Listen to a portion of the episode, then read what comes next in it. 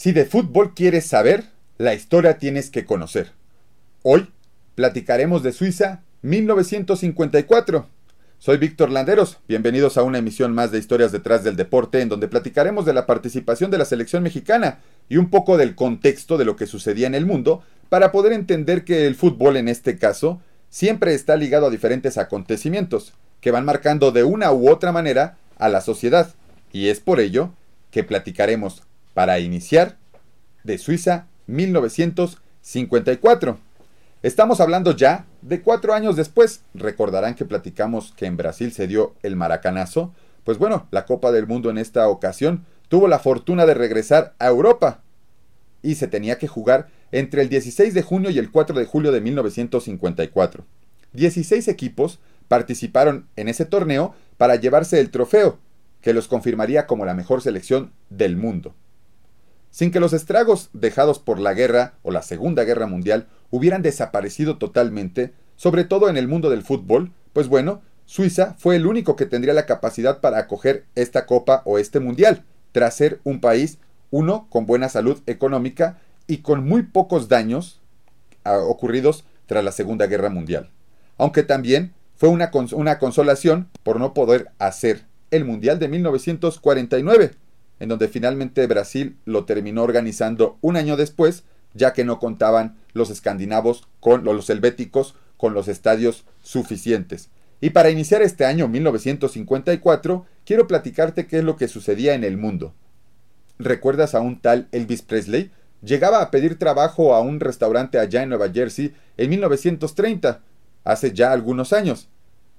El 4 de enero de ese año de 1954, 24 años después de ser mesero, Elvis Presley grabaría su primer disco. Más adelante sería reconocido como un ícono del rock and roll estadounidense.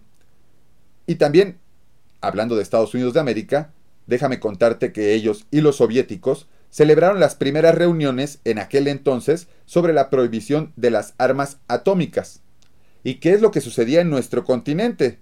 Específicamente en Colombia, comenzaban las transmisiones de la televisión. Y en Guatemala, el presidente constitucional Jacobo Arbenz Guzmán fue derrocado por un golpe de Estado, porque el mundo no se detiene como siempre lo digo, también sucedían muchas cosas en Asia. En aquella parte del mundo, Mao Zedong se convierte en el primer presidente de la República Popular de China, el primero, y se estrena una película icónica también en el continente asiático. ¿Te suena Godzilla?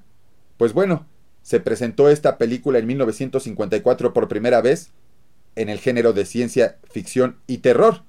Y esta película fue dirigida por Hishiro Honda con efectos especiales a cargo de Eiji Tsubaraya, una película que marcó una época sin lugar a duda.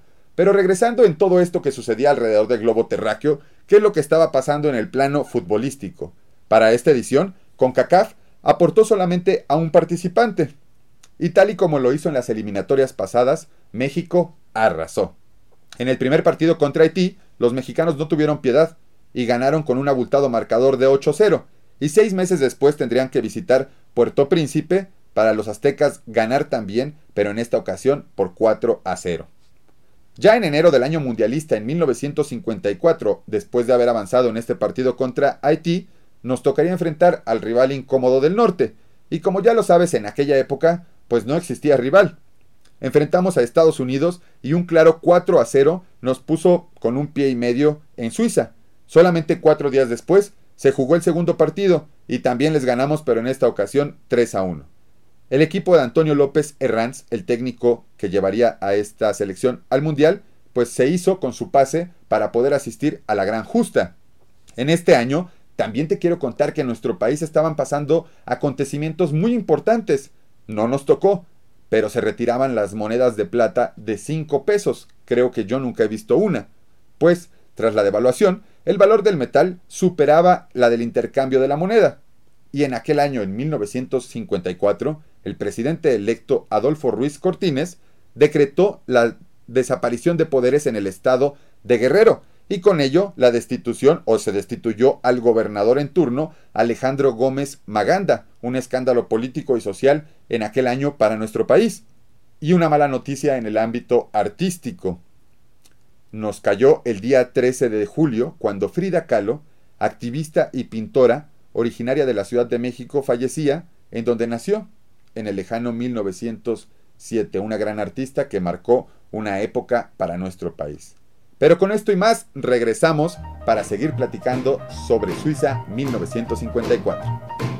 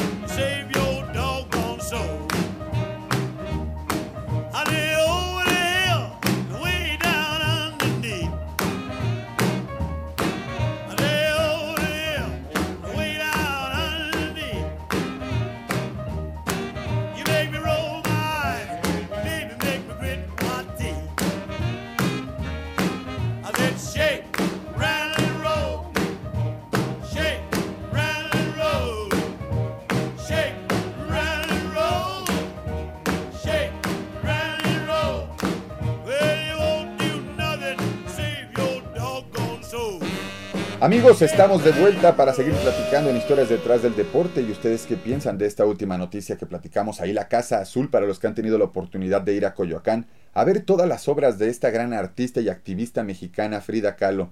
¿Qué te pareció la incursión de una de las primeras mujeres que llamaron la atención en el ámbito social dentro de, dentro de nuestro país y que evidentemente marcó un parteaguas para que muchas mujeres empoderadas como lo fueron ellas en su momento, pues bueno, tuvieran la oportunidad de seguir creciendo en el ámbito que lo buscaran como ella lo pudo hacer en el artístico. Vamos a platicar y a retomar un poco de lo que estaba pasando en el fútbol mexicano. Me gustaría platic- platicarte que en aquel entonces había equipos que a lo mejor hoy ni siquiera ubicamos. El cuadro dirigido por don Ignacio Treyes, uno de los grandes referentes de este fútbol, inició la temporada con una victoria angustiante sobre el cuadro fresero del Irapuato. ¿De quién estamos hablando? Del Zacatepec. Así es, señores. ¿Por qué? Porque ellos se llevarían el campeonato en esta ocasión en 1954. Tuvieron un torneo movido. A la, si- a la semana siguiente pasaron por encima del Atlante, al visitarlo y aparte ganarle. En los siguientes tres juegos se fueron con dos victorias frente a Toluca y América respectivamente, por un marcador de 1-0. Y un empate a 3 en su visita al Parque Oblatos de Guadalajara contra las Chivas, pues lo dejaría con una buena cosecha de, sub- de puntos al cuadro de Zacatepec de el entrenador Ignacio Treyes. Más adelante tendrían que recibir al, pueblo, al Puebla de la Franja allá en Zacatepec, en donde sufrieron su primer y único descalabro. Conforme fue pasando la tem- temporada, el conjunto cañonero se fue despegando del conjunto tapatío, ya que los dos estaban de líderes, pero un error del Guadalajara en las dos últimas jornadas les costó el segundo lugar. Perdieron contra Necaxa y Marte, que después se iría a la segunda división. mientras Zacatepec hizo todo lo contrario. Ganó sus dos últimos juegos, el primero recibiendo en la vuelta al conjunto del oro y después visita visitando a su rival morelense, el Marte. El cuadro cañonero, que era un cuadro muy conocido en aquel entonces, estaba conformado por dos de los grandes jugadores de la época, que se convertirían en mundialistas para podernos representar en Suiza 1954. Estamos hablando de Raúl Cárdenas y José Antonio Roca. Y desde ahí viajamos hasta Suiza. La mala suerte nos acompañaba. A la selección mexicana en sus primeras participaciones siempre les tocó enfrentarse contra rivales difíciles. Y en esta ocasión nos tocaba jugar contra otra de las potencias de esa época. Y tendríamos que compartir, además de todo, el grupo con Brasil, Yugoslavia y Francia. Por mala fortuna, el sorteo colocó a México en el grupo A, junto a estas tres potencias que te acabo de mencionar. Sin embargo, el formato de competencias plasmaba que, en lugar de los tres clásicos partidos como los que estamos acostumbrados, únicamente se jugarían dos por conjunto. El tricolor tuvo que enfrentarse a Brasil y a Francia. En este certamen, como te estaba diciendo, fueron designadas dos cabezas de serie, Brasil y Francia, que fueron a los que nos tocaron enfrentar. Y el reglamento, por reglamento, teníamos o estábamos impedidos o, imposibilitados a jugar contra Yugoslavia, porque era el más malo de nuestro grupo. Bueno, al final nos tocó debutar contra Brasil y no fue una gran experiencia y para la edición de 1954 el entrenador Antonio López Herranz convocó un total de 22 jugadores. Entre ellos destacaron 5 futbolistas que repitieron en la lista de Brasil 1950. Antonio Latota Carvajal, un histórico de nuestro fútbol, José Naranjo, Carlos Septién, que más adelante se volvería comentarista, José Antonio Roca, directivo del fútbol, y Mario Ochoa. Ellos fueron los cinco jugadores que asistieron a esta Copa del Mundo ya como su segundo torneo importante. ¿Cuáles fueron los clubes en aquel entonces que entregaban la mayor cantidad de jugadores para poder armar a esta selección? Pues bueno, fueron Club Oro, Atlante y Necaxa los equipos que más jugadores pudieron aportar y en total fueron tres jugadores por escuadra. Al igual que en la edición 1950, como lo platicábamos, los mexicanos abrieron el Mundial ante Brasil. Y esta vez no fueron cuatro pepinos los que nos comimos, sino cinco goles los que recibimos en el primer partido. Para el encuentro contra Francia se temía evidentemente lo peor. Y no era para menos. En las filas francesas se encontraba Raymond Copa, uno de los mejores jugadores del mundo. La selección mexicana estuvo a punto de hacerse de su primer punto en una Copa del Mundo. Pero Vincent adelantó a los franceses al minuto 19 y Raúl Cárdenas con un autogol aumentó la ventaja de los europeos al 49.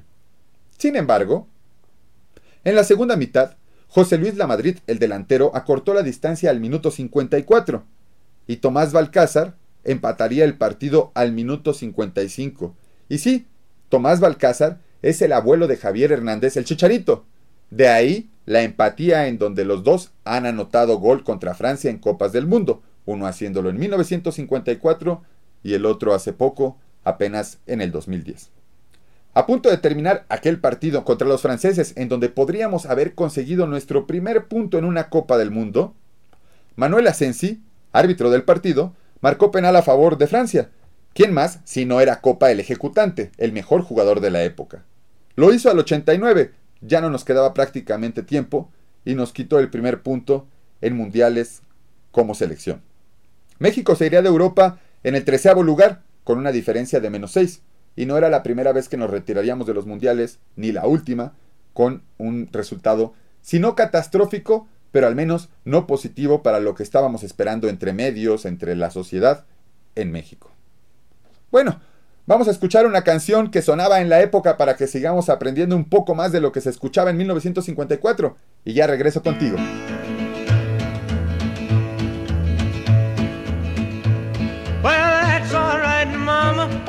That's alright for you. That's alright, Mama. Just any way you do that's alright. That's alright.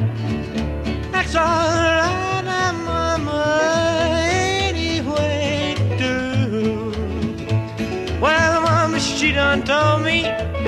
Papa done told me to. Son, that guy you foolin' wish she ain't no good to you, but that's alright.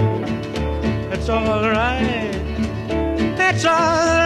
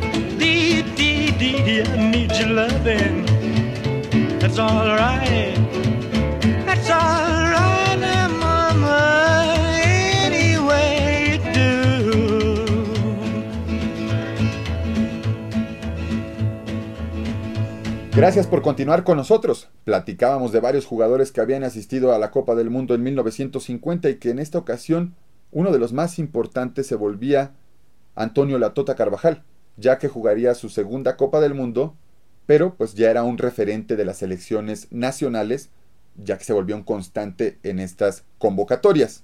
Pero ¿qué es lo que pasaba en nuestra afamada Liga MX? Con la intención de incrementar el número de equipos en la primera división porque eran muy pocos, querían llegar a 14 clubes. La Federación Mexicana de Fútbol tuvo para bien organizar un torneo promocional entre los dos peores equipos del máximo circuito y los clubes que quedaron segundo, tercero y cuarto en la segunda división nacional, buscando así que tres clubes pudieran ascender. Los participantes en este torneo en esta promoción fueron Atlante, Marte, Cuautla, lo puedes creer, Zamora y un Querétaro que era un club bastante nuevo. Los juegos se disputaron a una sola vuelta y en una sola casa. Al final, Atlante mantuvo la permanencia en el máximo circuito junto con el ascenso de Zamora y del Cuautla. El equipo que le tocó descender fue al Marte, cayó a la segunda división, mientras Querétaro pudo estar en la promoción pero no le alcanzó para llegar a primera y se tuvo que quedar en segunda. Volviendo a lo que pasaba en la Copa del Mundo, déjame contarte que para conocer un poquito más del Mundial de Suiza 1954, tendríamos que hablar del milagro de Berna. Así fue considerada la final de este evento.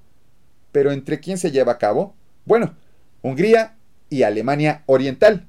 Los húngaros le terminaron ganando en la primera fase a los alemanes por un marcador de 8 a 3. Con esto, se esperaría que si llegaran a la final ambas selecciones, obviamente los húngaros llevarán una ventaja superlativa sobre los alemanes. Ya en semifinal, Hungría supo vencer 4 a 2 a otro rival muy duro, Uruguay, que también era candidato para levantar el título por su condición de campeón apenas cuatro años antes como campeón defensor. En ese juego destacó Sandro, Croxis con los dos goles decisivos en la prórroga.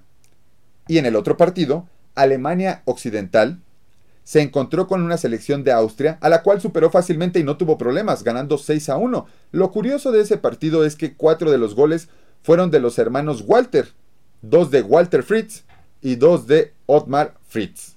Curioso. Ya teníamos finalistas, ahora sí, enfrentaríamos a Hungría contra Alemania.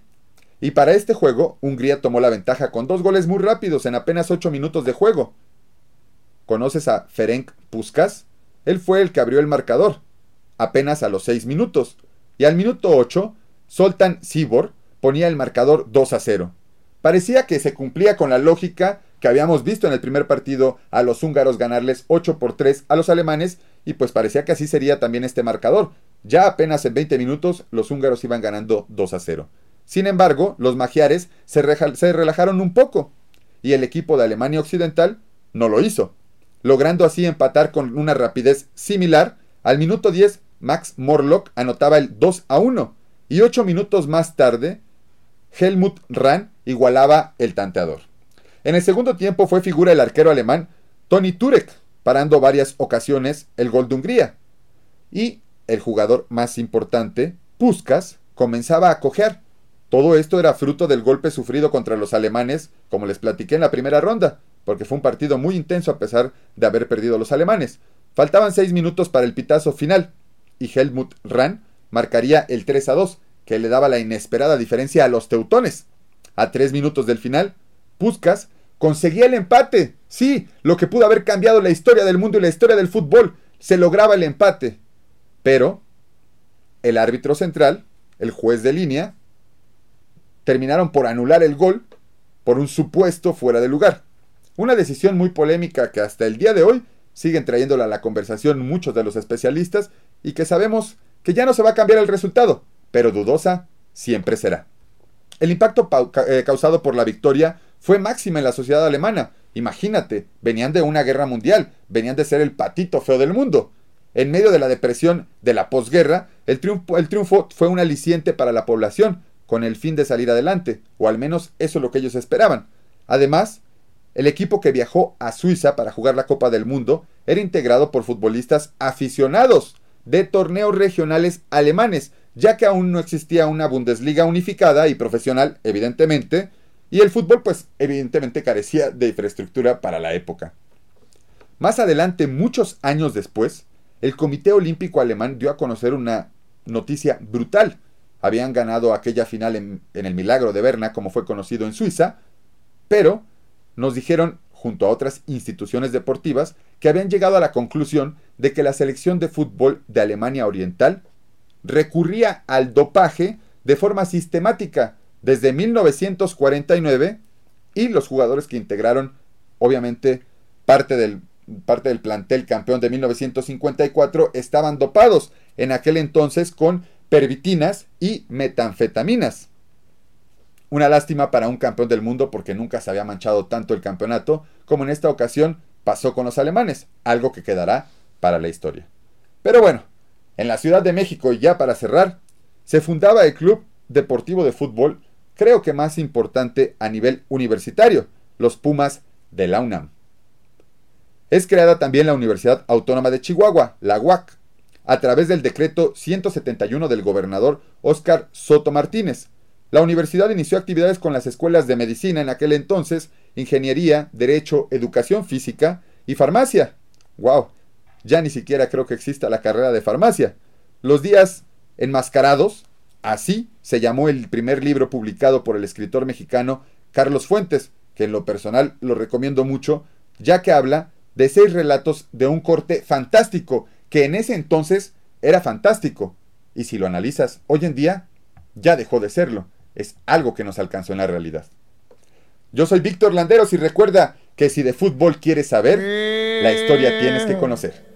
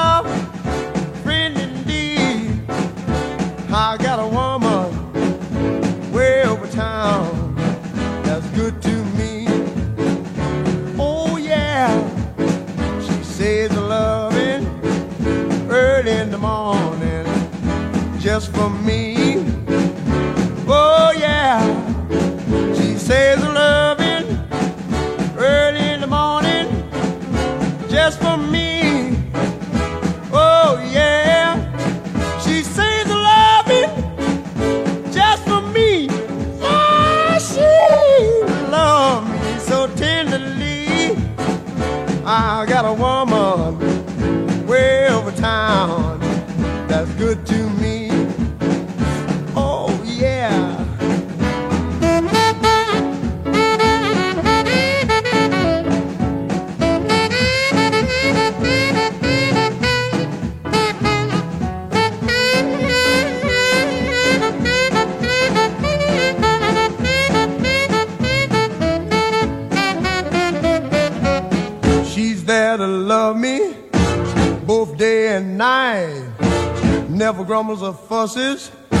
Always treats me right. Never running in the streets and leaving me alone. She knows a woman's place is right there now in her home. I got a woman way over town that's good to me. Oh yeah.